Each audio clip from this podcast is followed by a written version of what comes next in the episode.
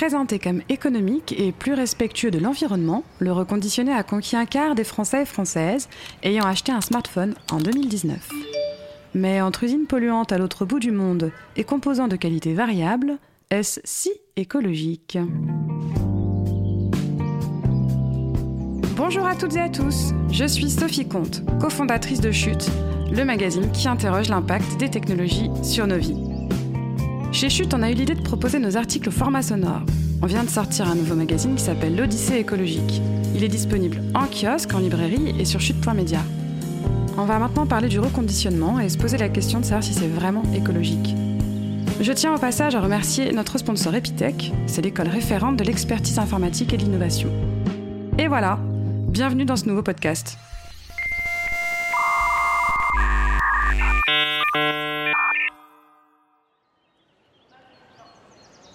De ne rien produire, déprogrammons l'obsolescence.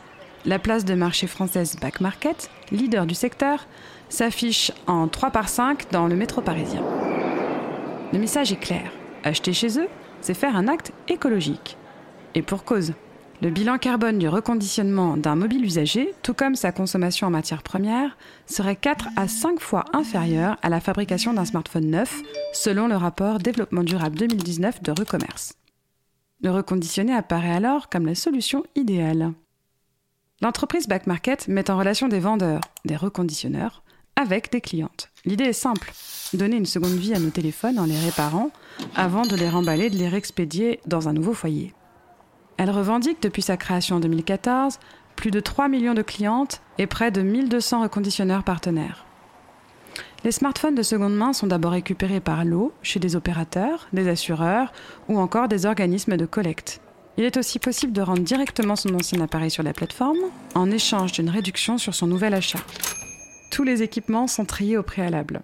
Les modèles trop anciens partent au recyclage. Un marché qui attire aussi les grands acteurs. L'opérateur Orange offre désormais la possibilité à ses clients d'acheter directement en boutique ou sur Internet des smartphones réparés par ses soins. La marque Apple, quant à elle, propose des iPhones reconditionnés directement sur son site. Contrairement à la majorité des fabricants, elle ne met pas en libre circulation ses pièces d'origine et a donc l'exclusivité des iPhones de deuxième main certifiés.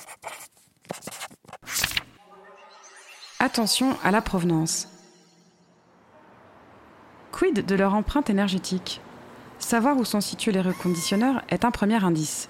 France, Allemagne, Royaume-Uni, Espagne, un peu aux États-Unis, énumère Vianney Vaught, cofondateur de Back Market, qui admet aussi que de nombreux intermédiaires sont en Chine. Il confesse Nous avons besoin du marché asiatique pour répondre à la demande. Nous ne pouvons pas faire autrement. Pour faire le tri entre les bons et les mauvais reconditionneurs, tous sont notés par les clients et clientes et seuls les mieux classés peuvent vendre sur la plateforme. Parmi les critères de ce Quality Score, expérience de livraison, usage de l'appareil, expérience client, taux de panne moyen. Mais rien sur le respect de l'environnement. Vianney Vaught admet Nous avons fait le choix de miser d'abord sur la qualité des produits. Mais depuis le début de l'année, nous avons embauché une responsable RSE qui va être chargée de vérifier tous ces paramètres. Les entreprises qui travaillent en direct sont plus fiables au niveau écologique. Chez Smart, dont les smartphones sont entièrement reconditionnés en France, on fonctionne en circuit court. La quasi-totalité des appareils collectés vient d'utilisateurs et d'utilisatrices françaises et repart ensuite vers de nouveaux usagers français. Une proximité qui élimine une partie des doutes sur les conditions de production et qui limite surtout l'impact du transport. Remade transforme également tout sur le territoire depuis son usine normande. Côté Certidil, on reconditionne les produits en France, mais en s'approvisionnant en téléphone à l'étranger. Un secteur mal encadré. 6 mois de garantie pour l'un, 18 pour l'autre, service après-vente en France ou en Allemagne, batterie fiable ou qui flanche au bout de deux mois. Si l'on constate autant de disparités entre les différents reconditionneurs, c'est avant tout à cause du manque de régulation, dénoncé notamment par l'association UFC Que Choisir et le magazine 60 millions de consommateurs. Les premières mesures de la loi anti-gaspillage pour une économie circulaire, en vigueur au 1er janvier 2021, laissent entrevoir un meilleur contrôle de ce marché jusqu'alors un peu livré à lui-même. Cette nouvelle loi garantit une information complète et fiable sur la disponibilité des pièces détachées lors de l'achat d'un produit. Pièces qui devront être en partie issues de l'économie circulaire et mises à disposition du consommateur sous 15 jours ouvrables. Autre mesure, un indice de réparabilité sur tous les appareils neufs, à l'image du Nutri-Score. Si le reconditionné n'est pas la panacée, il reste beaucoup plus écologique qu'acheter un appareil neuf. Il faut être vigilant sur sa provenance, vérifier les avis clients et privilégier un reconditionneur européen. Erwan coordinateur au sein de l'ADEME, agence de transition écologique, l'assure.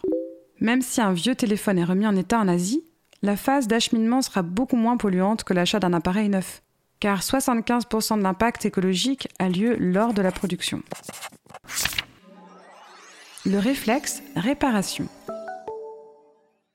Acquérir un smartphone reconditionné n'est pas la seule solution pour limiter son impact environnemental. Réparer son appareil constitue une première étape, plus respectueuse de l'environnement. Erwan Fanja poursuit. En 2019, 86% des Français se sont débarrassés de leur smartphone alors qu'il fonctionnait encore, pour en acheter un nouveau. Or, on peut le réparer ou récupérer le dernier téléphone de sa grande sœur. Charles Boquillon, directeur général de Safe Group, met aussi en avant les bénéfices de la réparation il y a forcément plus de pièces changées dans un téléphone reconditionné. Dans 100% des cas, la batterie a été renouvelée. Et le produit vient bien de quelque part. Il a été acheté dans une boutique opérateur, il est repassé par un industriel, il a été réparé, revendu. Des allers-retours qui vont générer beaucoup plus de pollution qu'une personne qui casse son téléphone et va dans une boutique de réparation de son quartier, ajoute l'expert. Reste une difficulté majeure dans ce cadre la mise à jour des systèmes d'exploitation Android et iOS devient impossible sur d'anciens modèles et limite de fait leur utilisation. Se préoccuper des retombées écologiques de nos smartphones a un vrai casse-tête.